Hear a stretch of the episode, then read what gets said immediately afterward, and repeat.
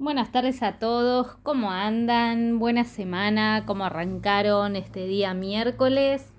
Les cuento que hoy voy a estar hablando sobre un tema que yo ya estuve tocando, eh, todos los temas relacionados a lo, que son alergias alimentarias o intolerancia a algunos eh, alimentos.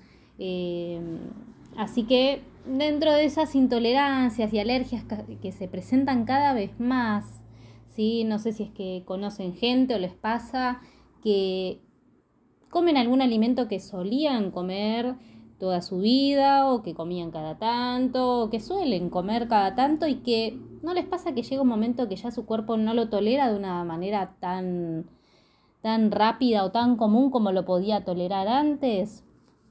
Bueno, pasan muchas cosas así, ¿no? No digo que, eh, obviamente, la alimentación hoy en día cambió muchísimo, ¿sí? Tenemos muchísimos más productos eh, que son elaborados, mucho más productos de paquete, no se consume tanto natural, por más que obviamente hay un, un consumo masivo, hay mucha gente que consume productos naturales, pero siempre se consume algún producto de paquete, ¿no? Ya sea algún snack, ya sea algún alimento que viene justamente conservado y bueno, uno también por un tema de facilidad, por un tema de tiempo, a veces uno no tiene tiempo de estar cocinando y es más fácil comprar algo hecho.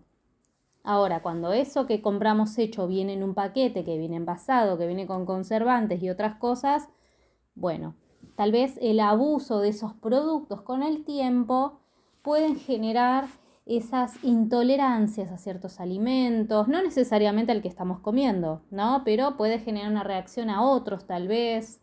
Eh, así que, bueno, obviamente que una cosa lleva a la otra. Eh, requiere estudios más exhaustivos, por supuesto, para ver exactamente el motivo o la causa por lo, por lo que puede generar que tengamos más intolerancia a determinados alimentos. ¿sí? No estoy diciendo que la causa sea que estamos consumiendo más productos elaborados, pero sí es verdad que hoy en día hay una incidencia mucho mayor que antes de lo que son alergias alimentarias, hay gente que tiene distensión abdominal, que se siente hinchado, que hay comidas que por ahí son cosas naturales, reitero, por ahí alguien está comiendo una ensalada, ¿sí? está comiendo una fruta y sin embargo esos alimentos también generan malestar. ¿sí? Entonces nos preguntamos, ¿por qué? Hoy en día hay tantos casos de intolerancias alimentarias o casos de alergias o casos también de mayor sensibilidad a determinados alimentos. Así que puede ser tanto una, alergia como una intolerancia, como una sensibilidad. Así que son tres cosas distintas. Pero sepan que obviamente cada vez hay más casos de cualquiera sea de esos tres. Pero bueno, Pasa con alimentos que, reitero, comemos comúnmente ya desde chicos tal vez o que venimos consumiendo hace años y de un momento para otro nos empieza a caer mal. ¿sí? Obviamente que acá no estoy hablando por un tema de, bueno, acá, no sé, tengo acidez o bueno, estoy con un caso de gastritis o estoy con un caso de diarrea o vómitos, bueno, ahí obviamente vamos a tener mayor intolerancia a determinados alimentos, pero por algún efecto secundario. Pero acá estoy hablando que ya hay determinados alimentos que sabemos que no podemos consumir porque nos generan malestar, cosa que tal vez antes no. O puede pasar que podemos seguir consumiendo esos alimentos, pero no con la misma frecuencia o cambia mucho el momento del día en que los consumimos. ¿sí? No sé si les pasa que, no sé, por ahí a la mañana toman un café ¿sí? y les puede generar acidez y por ahí en la tarde no. O hay gente que toma mate a la mañana y le cae mal y a la tarde no. O al revés. ¿sí? Hay gente que a la mañana tal vez mejora un poco más los alimentos, los tolera de una manera un poco más eh, fácil, los digiere más fácil. En cambio a la tarde o a la noche, ¿sí? Es cuando empiezan las molestias. Por lo general, sí, en los casos al menos de los pacientes que yo atiendo y los casos que conozco, eh, la mayoría tiene problemas o a la mañana o a la noche. Esos son como los extremos en los que la alimentación suele ser un, poco más complicada. Pero bueno, más allá de eso, ¿sí? de los momentos del día, es importante hablar en este caso de la alergia a la histamina, ¿sí? la intolerancia a la histamina también, porque está lo, lo que se llama obviamente la alergia y lo que puede ser la intolerancia. como existe, por ejemplo, el caso de alergia a la avena o intolerancia, como en el caso que se habla ya de celiaquía, así que ya en esos casos no hay, eh, no se puede consumir determinados alimentos, por lo cual hay que eliminarlos de la dieta. Así que en estos casos, eh, si alguna vez leyeron o escucharon que hay casos de, eh, de hecho hace ya un tiempo están estas alertas alimentarias que fueron notificando por la presencia de histamina en productos que, a ver, contenían, no sé, por ejemplo en el atún, ¿sí? en algunos productos envasados, también puede ser el café, el mate. Hay un montón de productos que tal vez nosotros consumimos a diario y no sabemos que contienen histaminas. Eh, pero bueno, en el programa de hoy justamente voy a estar hablando un poco de eso, ¿Qué es la histamina? ¿En qué alimentos los podemos encontrar? ¿Cómo sabemos si realmente somos alérgicos o intolerantes a la histamina? ¿sí? Porque obviamente que después empieza eh, los miedos, ¿no? Empiezan los miedos de decir, che, a ver si es esto, a ver si realmente la molestia que yo estoy teniendo ahora es por la histamina. No, acá voy a tirar unas pautas, ¿sí? Porque puede pasar que ciertas alergias tengan sintomatología parecida y no necesariamente sea esto, pero bueno, como es algo que les mencioné ya que es una alergia conocida, pero que no es tan común entre la gente, por así decirlo, no algo que sea diagnosticado tan fácil. Obviamente que hay determinados estudios que dicen si uno puede ser o no alérgico o intolerante a, esta sustancia, por lo cual Hoy voy a estar hablando un poquitito de eso, así vamos sacando dudas em, para saber si, realmente eh, es necesario restringir alimentos o no, ¿sí? Porque conozco gente que restringe alimentos que saben que contienen histamina porque creen ser alérgicos. Y no, no, es lo mismo que pasa con aquellos productos que contienen gluten. Hay gente que los elimina porque creen eh, ser alérgicos a todo lo que sea eh, algún producto elaborado a base de gluten y no necesariamente. Así que para evitar restricciones eh, al pepe, ¿sí? para no tener que estar tampoco privándose o pasarla mal en la alimentación, eh, acá voy a hablar un poquito más, voy a, voy a tocar varios temas y sacar varias dudas. Así que me estuve anotando algunas preguntas que me hicieron respecto a este tema para conocer un poco más, saber la causa más frecuente, ¿sí? Y obviamente tener en cuenta que muchos síntomas gastrointestinales hoy en día está relacionado a esta, a esta sustancia, pero obviamente hay que cerciorarse bien antes de poder eh, echarle la culpa, vamos a decirle, ¿no? La histamina, porque para eso están los estudios que determinan si se encuentran o no altas dosis de esta sustancia. Así que para entrar un poco en el tema respecto a la histamina. ¿Qué es la histamina?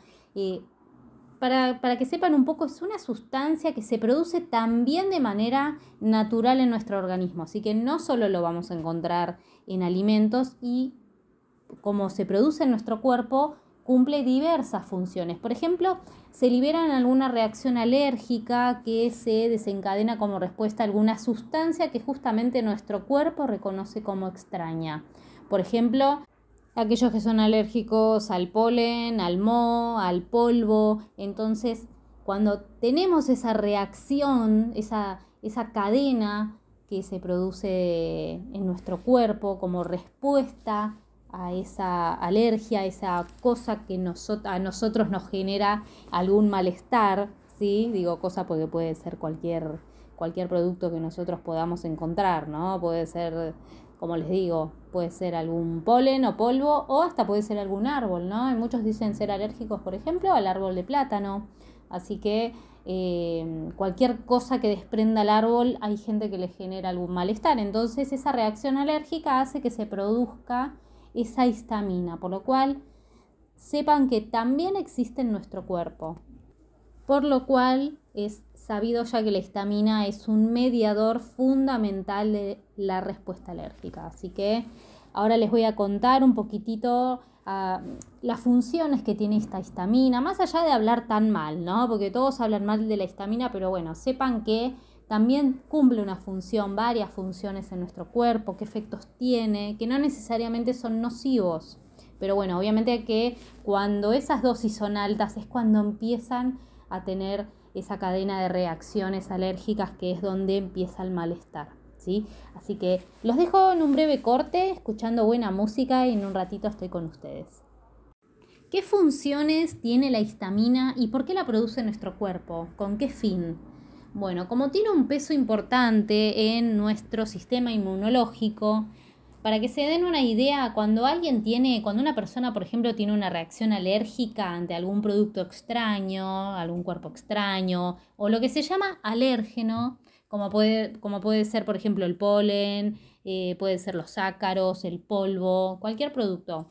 Bueno, ahí es cuando se producen los anticuerpos. En este caso, lo que se llama la inmunoglobulina E. Hay un montón de inmunoglobulinas que eh, actúan a modo de defensa, pero bueno, en este caso actúa la E como dato de color. Y lo que hace ese, ese anticuerpo es accionar contra esa sustancia, contra ese cuerpo extraño. Ahora, si ese cuerpo extraño penetra en el organismo, los anticuerpos, nuestros anticuerpos, se van a unir a él. Y ahí es donde puede desencadenar la liberación de sustancias como por ejemplo la histamina, que es la responsable de la aparición de síntomas como por ejemplo tos, cuando se tiene afonía o estornudos, lagrimeo, cuando se enrojecen los ojos también, cuando aparece el picor en la garganta o en la nariz. Puede ser casos de urticaria también, hay gente que se brota y empieza a rascarse a más no poder. Bueno, esos casos justamente también es producto de la histamina. Cuando hay inflamación también. Entonces, ¿qué pasa? Las células inmunitarias em, están muy presentes en la piel y en nuestras mucosas y son las responsables de almacenar los gránulos que contienen la histamina y cuando se liberan como respuesta a diversos estímulos, em, ahí es donde empiezan obviamente las reacciones alérgicas, ¿no? Así que, em, como les mencionaba, estas eh, células de nuestro cuerpo, las células eh, inmunitarias, son las que acumulan esos granulitos de histamina y cuando hay determinados estímulos, como en este caso cuando aparece una sustancia extraña que nos está molestando, ahí se libera la histamina. Y otro que promueve la liberación de esa sustancia justamente son las, em, la inmunoglobulina E, ¿sí? el anticuerpo. Ahora, también como un dato de color, Investigaciones que se realizaron en los años 30 del siglo pasado permitieron avanzar en el desarrollo de los primeros antihistamínicos, de ahí la famosa palabra, ¿no? Los antihistamínicos, los antialérgicos, que son aquellos fármacos que bloquean justamente ese efecto de la histamina, pero también permitieron descubrir más detalles sobre esta sustancia. El efecto sedante derivado de los mismos también sirvió para determinar que la histamina no solo tiene que ver con la respuesta inmune, sino también que interviene en el sistema nervioso central, en donde participa en la regulación de diversas funciones, como en este caso puede ser el sueño, la actividad locomotora o incluso también la memoria y el aprendizaje. Wow, así que no solo sistema inmune, sino también sistema nervioso, involucra más cosas, por lo cual ahí ya se va poniendo un poco más pesado. Ahora, ¿cuáles son los efectos de esta histamina? A ver, cuando las células, las células de nuestro cuerpo liberan esa histamina, esta se une a sus respectivos receptores y produce distintos eh, tipos de respuestas según el receptor que active y el tejido que está afectando. Como les mencioné antes, por ejemplo, cuando les gotea la nariz o cuando tienen picazón o urticaria, pero bueno, obviamente no es la única sintomatología asociada. Así que la mala noticia acá es que la histamina funciona con los nervios que producen picazón. Así que en el caso de la alergia de los alimentos, por ejemplo, produce vómitos y diarrea. También hace que los músculos de los pulmones se contraigan, dificultando la respiración. Y lo más preocupante es cuando la histamina causa anafilaxis, que es una reacción grave que puede ser fatal.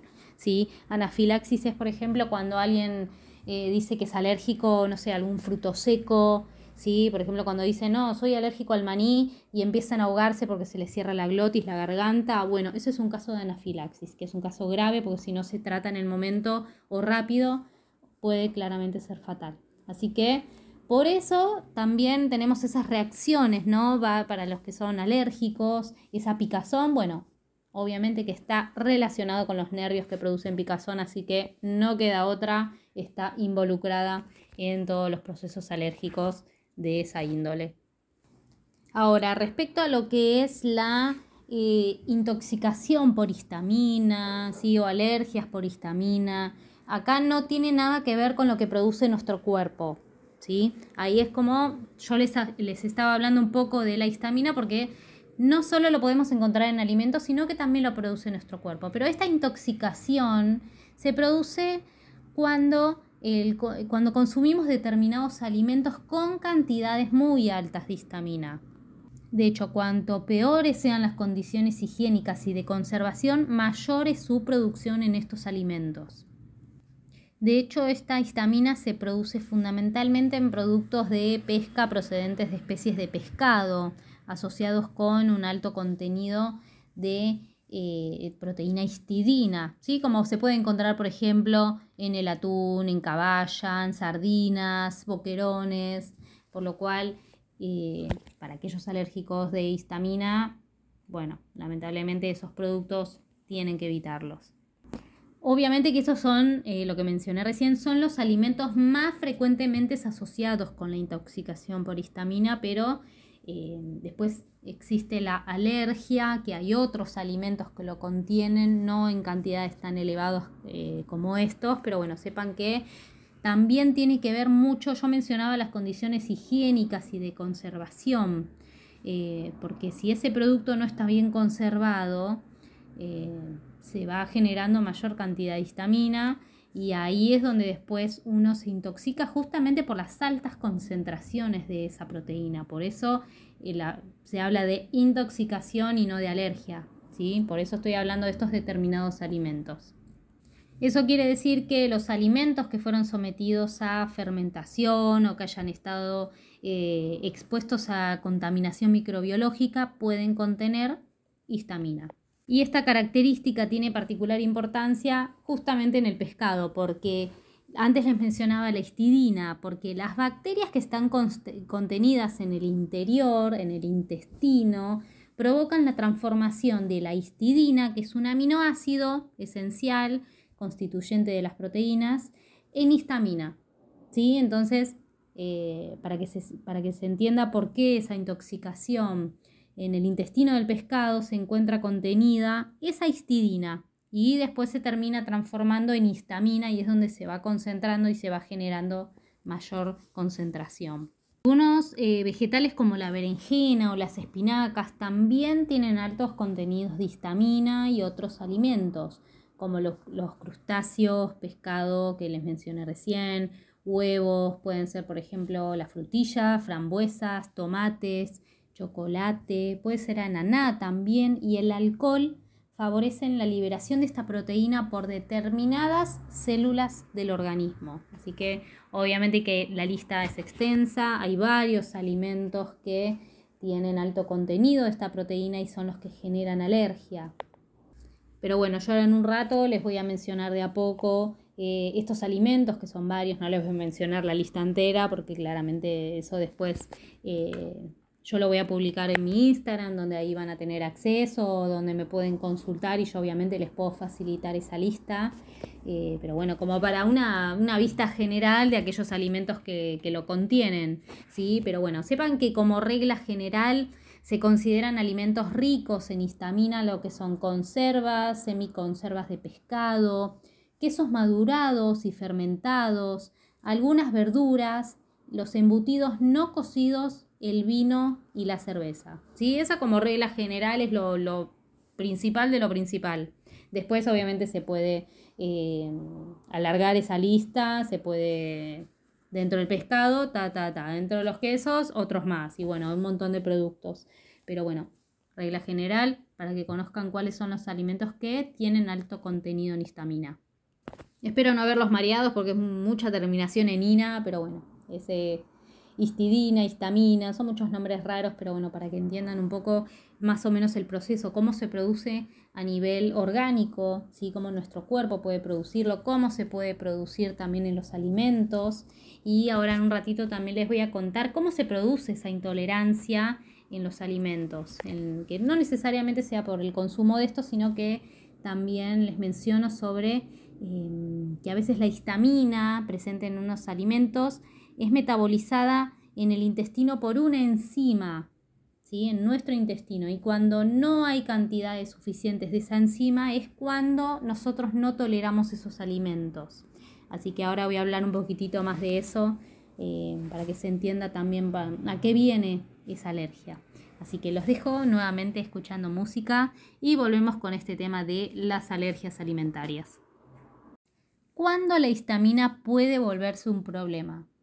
Cuando nuestro cuerpo acumula un exceso de histamina que luego no somos capaces de eliminar por nuestros propios medios, por nuestros propios órganos, ¿sí?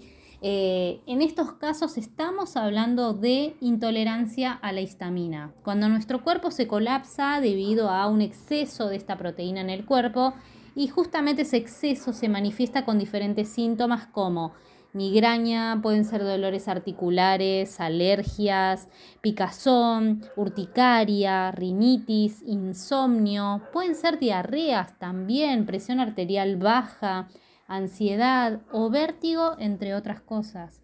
Por lo cual, cuando nuestro cuerpo, ya sabemos, no puede eliminar esa histamina, es cuando eh, no solo se diagnostica esta, esta, intolerancia, sino cuando empiezan a manifestarse esas molestias, ¿no? esas migrañas, que de hecho la mayoría de los casos que yo conozco y los que he tenido consultas, eh, la mayoría vienen por justamente migrañas o porque tienen algún tema eh, de picor o urticaria en la piel.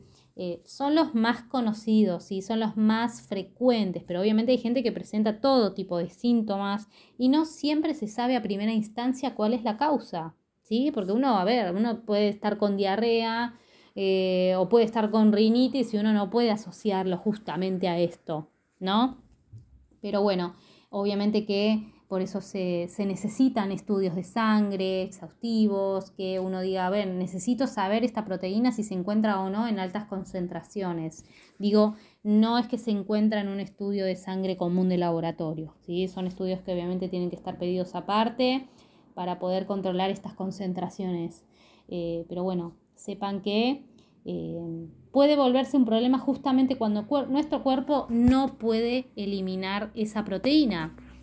Ahora, ¿cuándo o por qué no podemos eliminar ese exceso de histamina? El motivo más común y de consulta es que cuando tenemos un déficit de esa enzima que les mencioné, la principal, que es la DAO, es la responsable de degradar la, histamina a nivel intestinal. Pero no solo esa enzima, también hay otra enzima, que no importa el nombre, pero eh, también ayuda a degradar esta proteína eh, pero principalmente es cuando falta la enzima DAO, ¿sí? Pero sepan que puede faltar esa enzima u otra.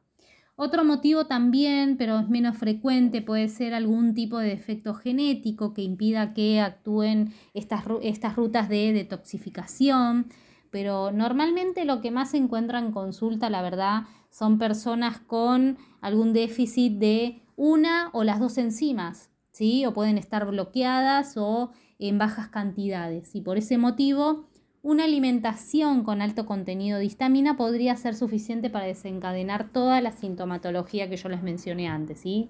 No digo que van a presentar todos los síntomas juntos, obviamente hay gente que tiende más a, em, a presentar urticaria, otros tienden a presentar migrañas o ambas. ¿sí? Hay gente que por ahí en algún momento u otro se brota y no sabe por qué. Eh, o tienen episodios de diarrea o de heces pastosas, también puede pasar. Eh, pero bueno, sepan que son casos muy comunes de consulta, cada vez vienen más a consultorios, porque no, no es solo alergias alimentarias, bueno, puede ser por el gluten, puede ser por la avena o determinados alimentos. Hay muchas consultas por la histamina y cada vez hay más casos que están comprobados. Y no digo que solo son consultas, hay gente que obviamente lee los síntomas, porque uno los lee, los busca, los googlea y cree tener esos, eh, ese problema, pero no necesariamente es. ¿sí? Sepan que muchos, obviamente, mm, muchos síntomas se parecen, entonces es como cuando hablo del síndrome intestino irritable y la celiaquía. Hay síntomas que son muy parecidos y se confunden. Eh, de hecho, como les, ya, los que me escuchan deben saber que yo sufro de intestino irritable y me han mandado miles de veces estudios para ver si soy o no eh, celíaca y no es así, pero bueno, son síntomas tan parecidos que uno tiene obviamente que descartar. Entonces, en el caso de la histamina, a ver, eh, ¿cuál es el mejor caso para saber si uno sufre o no del déficit de esta enzima? A ver, la dieta baja en histamina es una gran herramienta para tratar la intolerancia a esta proteína. Si uno sigue la dieta más o menos de dos a cuatro semanas, puede ser, se considera suficiente, ¿no? De dos a cuatro semanas como para comprobar si uno sufre o no intolerancia a la histamina. Yo siempre menciono, a ver, en el caso que, de que los síntomas remitan al hacer la dieta, podemos decir que existe intolerancia a la histamina y dar el siguiente paso que es buscar y analizar el motivo de dicha intolerancia para arreglar el problema de raíz. ¿sí? Obviamente siempre haciendo la consulta con el profesional que corresponde. Hay personas que, por ejemplo, eliminando solamente el alcohol o el chocolate o algún otro alimento, ya notan mejoría. Por eso cuando algún paciente cree tener eh, alergia a la histamina, siempre les recomiendo, bueno, probar dos semanas eliminando estos alimentos. Eh, que son los que tal vez suelen consumir con mayor frecuencia, ¿no? Como son, por ejemplo, el vino, el chocolate, el queso, los embutidos. Eh, suelo recomendar que eliminen esos. Y hay gente que me dice que mejora, hay gente que me dice que no, hay gente que me dice que son momentos, ¿sí? No estoy diciendo que la solución es esa, pero bueno, ante obviamente la duda en personas que tal vez en ese momento, como reitero, tal vez no pueden acudir al médico porque no tienen turno rápido y quieren sacarse la duda, bueno, empezá haciendo esto como primer paso. Después, obviamente, si ya estamos confirmando que la sintomatología está mejorando, bueno, ahí obviamente cuando tengas el turno con tu médico, pedile por favor un estudio porque vos crees que tenés eh, esta intolerancia o alergia.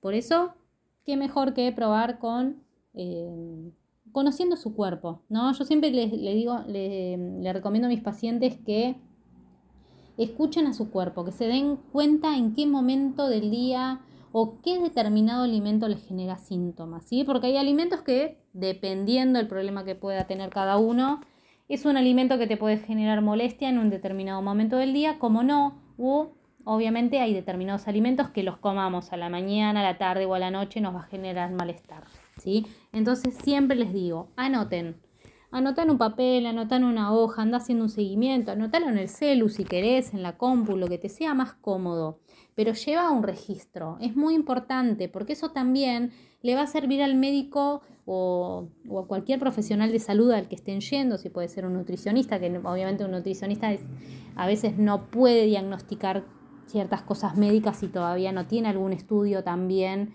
con el que pueda obviamente certificar eso, como para decir, bueno, obviamente es esto, ¿sí? Porque uno puede llegar a tener una idea de, mira, para mí es esto, pero bueno, hacete este estudio como para cerciorarnos y darnos cuenta si realmente es eso u otra cosa, ¿sí? Eh, ¿por qué, ¿A qué voy con esto? Porque es muy importante tener estudios médicos, al menos en mi caso yo los pido siempre, ¿sí? Porque hay gente que a veces me ha pasado con un paciente que me dijo que em, era celíaco, estaba seguro que era celíaco y los estudios después le dieron, obviamente probó haciendo la dieta, mejoraba algunos síntomas, eh, pero después cuando se hizo los estudios, tanto de sangre como biopsia, dio que no era celíaco. Entonces, Em, a ver, no es que desde mi lado yo puedo decir, bueno, claramente si mejorás eh, sacando estos alimentos, bueno, sí, obviamente eso es celíaco. No, uno siempre está bueno que em, tenga esos estudios del paciente como para poder también tener un refuerzo, tener algún alguna prueba de que obviamente lo que está diciendo es realmente eso, ¿sí? Entonces, puede pasar, no necesariamente sea celiaquía, pero hay gente que, por ejemplo, con un intestino irritable, eh, puede tener alguna sintomatología parecida y hay determinados alimentos que no necesariamente por el gluten pueden generar malestar, ¿sí? Pero bueno, obviamente cada uno tiene que conocer su cuerpo y siempre hago hincapié en eso, ¿sí? A ver, para los que, los que creen eh, ser alérgicos a la histamina, sí obviamente recomiendo probar eliminando eh, dos semanas estos alimentos. Si ves que no tenés ningún síntoma, bueno, obviamente vamos por buen camino. Pero trato siempre de que no hagan restricciones al pepe, porque a veces eh, se privan de comer alimentos que les gusta pensando que es em, algo grave y tal vez no, pero está bueno hacer la prueba. ¿sí? Siempre digo, empezá de a poco, no te saques todos los alimentos de golpe, anda empezando, bueno, eliminar los más comunes, bueno, te sentiste mejor, bueno, anda de a poco, anda eliminando el resto, ¿sí? Como que, que sea paulatino, porque a veces cuando es muy de golpe, em, hay gente que lo puede llevar bien, hay gente que lo lleva mal, dice, bueno, no importa, prefiero directamente no comer ningún alimento que, que contenga histamina, listo, pero hay gente que se le complica más.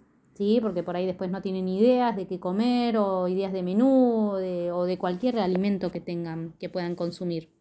Pero ahora en un ratito les voy a dar estas recomendaciones, ¿sí? Para una dieta baja en histamina. Así que los dejo con el último corte y en un ratito estoy nuevamente con ustedes.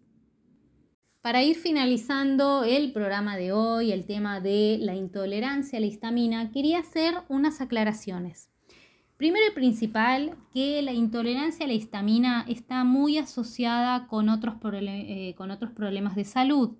Eh, es más común, suele ser más común esta intolerancia en personas con problemas intestinales subyacentes, por ejemplo, eh, alguna enfermedad inflamatoria intestinal, una enfermedad celíaca, un síndrome intestino irritable o personas con SIBO, que es el sobrecrecimiento bacteriano intestinal, por ejemplo, ¿sí? entre otros. Eh, pero bueno, existe muy poca información sobre la incidencia real de la intolerancia a la histamina, pero bueno, su, su evaluación con otros problemas de salud está apareciendo. Así que está muy asociada con esos problemas de salud, por lo cual aquellas personas que tengan intolerancia, la mayoría suele presentar alguno de estos problemas. No digo que todos, pero bueno, obviamente se relaciona. Algo que quería aclarar también por si eh, en algún momento mencioné, lo mencioné más de una vez, eh, sobre las alergias, ¿sí? Eh, aclaro que la intolerancia a la histamina no es una alergia alimentaria, ¿sí? No es lo mismo, no estamos hablando de lo mismo. ¿Por qué? A ver, con la intolerancia a la histamina, los síntomas pueden aparecer cuando se consumen ciertos alimentos, pero es distinta que una alergia alimentaria. Eh, algunos de los síntomas son similares a los de una verdadera reacción alérgica, pero la reacción no es la misma eh, que la de una alergia, por lo que las pruebas cutáneas y de alergias van a dar negativo. ¿sí? Por eso aclaro, porque a veces uno dice, no, soy alérgico a determinado alimento. No, que alguien tenga síntomas parecidos a una reacción alérgica, como les decía, del polvo, el polen, bueno, no significa que por eso sea em, una alergia, ¿sí? De hecho, se piensa que la intolerancia a la histamina se produce justamente por la acumulación de histamina y debido a eso los síntomas pueden no ser inmediatos porque los síntomas pueden presentarse cada vez que se alcanza un cierto límite, un umbral, lo que dificulta a su vez eh, también encontrar o identificar algún culpable en particular, ¿no? Como cuando queremos identificar algún alimento, es medio complicado porque no suelen, no, no suelen ser inmediatos, en la mayoría de los pacientes al menos. Hay gente que sí, obviamente come algún alimento e inmediatamente le aparecen los síntomas, pero no a todo el mundo. ¿Y por qué aclaro esto? Es posible que, por ejemplo, alguna persona haya consumido algún alimento que es rico en histamina, por ejemplo, en la mañana, ¿sí? Y en otro momento del día, por ejemplo, a la tarde, consume otro plato, otra comida que es baja en histamina. Ahora, aunque la comida de la tarde era baja en histamina, esa persona pudo haber sobrepasado el nivel de tolerancia, por lo que los síntomas se van a presentar en ese momento del día, a la tarde. Así que uno puede llegar a pensar que los síntomas se debieron a la comida, por ejemplo, de la tarde, pero en realidad los alimentos de la mañana fueron los que generaron el problema. ¿sí? A eso voy con que los síntomas no necesariamente son inmediatos. ¿sí? Cuando aparecen síntomas es porque claramente sobrepasamos esos niveles eh, de tolerancia, entonces nuestro cuerpo dice basta. ¿sí? Eh, aclaro porque a veces se confunden y me dicen, no solo pasa con la intolerancia a la histamina, puede pasar, por ejemplo, em, con un síndrome intestino irritable, ¿sí? con las dietas que son bajas en FODMAP, que es una dieta que se reduce también, es algo parecido como este caso, ¿sí? se, se evita consumir determinados alimentos que saben que pueden generar malestar. Pero hay gente que por ahí me dice, mira, la verdad que yo estuve comiendo en este momento e, estos determinados alimentos y no, no son ricos en, en, FODMAP, por ejemplo. ¿sí? Y la verdad que no, no me deberían generar malestar. Y me generaron. ¿Pero por qué? Justamente por este umbral, ¿sí? por este límite que nuestro cuerpo llega a un momento que dice, pará, ya venís acumulando demasiado de esta sustancia que el cuerpo no tolera. Y entonces cuando explota, explota. ¿sí? En el momento del día. Entonces hay gente que suele confundirse y ahí es cuando es difícil poder culpar algún alimento en particular, ¿sí? Más allá que obviamente se va a tener un listado de la persona que tenga que hacer la dieta, va a saber qué alimentos contienen y qué no. Pero a lo que voy es que como no siempre los síntomas son inmediatos, puede pasar eso, que confundan, ¿no? Que digan, bueno, en un momento del día sé que comí un alimento que tenía esto, pero en la tarde no, y sin embargo me sentí mal a la tarde, ¿cómo puede ser? Bueno, yo siempre explico que em, tenemos que tratar de no sobrepasar esas cantidades para que después el cuerpo no nos pase factura, porque no siempre es al toque, ¿sí? Siempre el cuerpo espera un ratito, acumula hasta que en un momento, como les dije, dice basta. Otra cosa para aclarar es respecto a las pruebas de la intolerancia a la histamina. A ver, se usa como prueba, y obviamente es infalible, es una dieta baja en histamina para determinar la presencia de intolerancia justamente a esa proteína. Ahora, eh, se puede saber eh, mediante también la medición de la actividad de la enzima, de esta DAO que les mencionaba, en sangre, así también como los niveles de histamina. Así que las pruebas más comunes son, como les digo, la dieta, el eliminar los alimentos ya nos está diciendo, che, me siento mejor. Bueno, claramente acá ya tenemos una llamada de atención. Esto puede ser una prueba de que somos intolerantes. Y la otra, obviamente que no falla, es cuando por medio de la sangre nos pueden eh, controlar los niveles de histamina y de la enzima que es la que degrada esta proteína. Otra cosa importante eh, aclarar que mientras se considera la intolerancia a la histamina como la causa de los síntomas, eh, también hay que evaluar otros trastornos relacionados como las alergias, los trastornos, eh, por ejemplo, algún problema inmunológico, alguna enfermedad inflamatoria intestinal, como puede ser también una mala absorción de fructosa, ¿sí? o Em, pero bueno, después de realizar una evaluación de los trastornos que están relacionados, ahí se puede comenzar con una dieta que elimine los alimentos altos en, en histamina. Ahora, si los síntomas mejoran al reducir o al eliminar esa histamina de la dieta, es posible que obviamente esa persona tenga intolerancia, ¿sí? Pero bueno, como les mencionaba antes, si eh, uno en ese momento no tiene acceso a hacerse los estudios por uno u otro eh, motivo, bueno, empiecen descartando los alimentos. Y si tienen la posibilidad de primero comenzar con los estudios, bueno, en ese caso ahí sí, si se determina que puede llegar a ser intolerante, bueno, ahí de a poco se va a empezar con la dieta. Por si no sabían, y algo que no aclaré, hay determinadas situaciones que también producen un aumento en la cantidad de histamina en sangre. Así que no solo es el, consumo de alimentos en mal estado que les mencioné o aquellos alimentos que contienen histamina, alergias también, ¿sí? Que eso sí les mencioné, por eso no quería que se confunda como una alergia alimentaria. El estrés puede generar que tengamos altos niveles de histamina, determinados fármacos que inhiben la enzima que degrada esta proteína, em, fármacos que liberan histamina también, por lo cual la histamina puede hacer su efecto en diferentes puntos de nuestro cuerpo a través de sus receptores, tanto a nivel del, sistema nervioso central, también del sistema cardiovascular, en nuestra piel, en el tracto respiratorio, eh, en el sistema gastrointestinal, médula ósea, en nuestro, también en el útero, ¿sí? O sea, puede actuar y puede obviamente eh, tener su efecto en diferentes partes de nuestro cuerpo, no solo a nivel de la piel o el tracto gastrointestinal y nervioso, puede afectar varias zonas. Los síntomas que aparecen en la piel, por ejemplo, son la sequedad, puede ser también caída del cabello, a nivel digestivo puede ser dolor abdominal, estreñimiento, también les mencioné que podía ser diarrea o distensión abdominal.